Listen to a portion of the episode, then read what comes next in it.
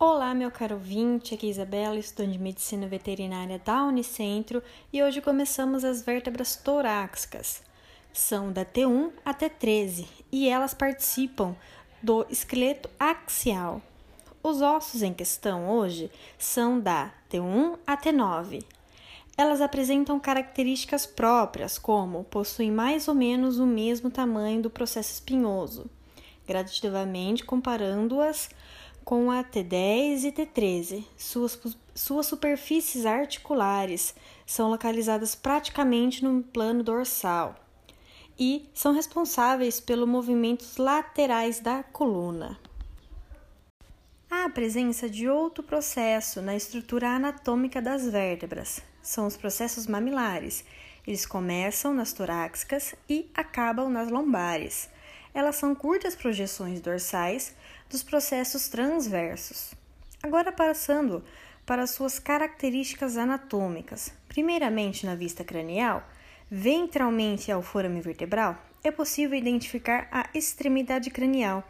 Em um mesmo etâmero que a extremidade cranial é localizada, é possível identificar a fóvea costal cranial, direita esquerda, localizada intermedialmente e lateralmente na vértebra.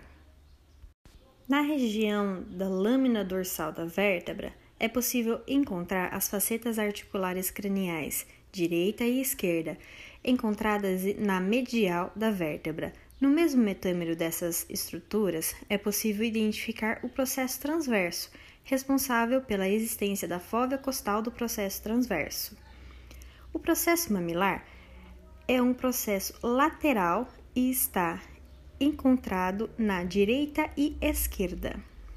O processo transverso compõe a existência da fóvea costal do processo transverso, direita e esquerda também, e localiza-se ventralmente do processo mamilar. Dorsalmente ao processo mamilar, é possível identificar uma estrutura chamada de arco da vértebra, ou arco vertebral também.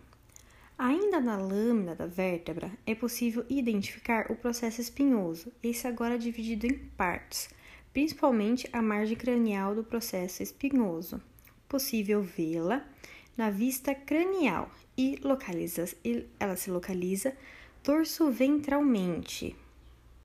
A estrutura dorsal responsável pelo começo da margem cranial do processo espinhoso da margem caudal, isso é isso tendo a vista caudal, é o tubérculo do processo espinhoso.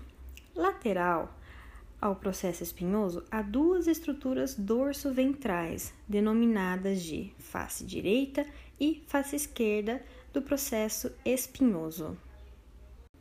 Agora, passando para a vista caudal, é possível identificar a extremidade caudal do corpo da vértebra, e no mesmo metâmero a ela, na região lateral é possível identificar as fóveas costais caudais, direita e esquerda. Na região dorsal do forame vertebral, onde finaliza-se a margem caudal do processo espinhoso, há a existência da faceta articular caudal. Ela e as fóveas costais caudais proporcionam a existência da incisura vertebral caudal.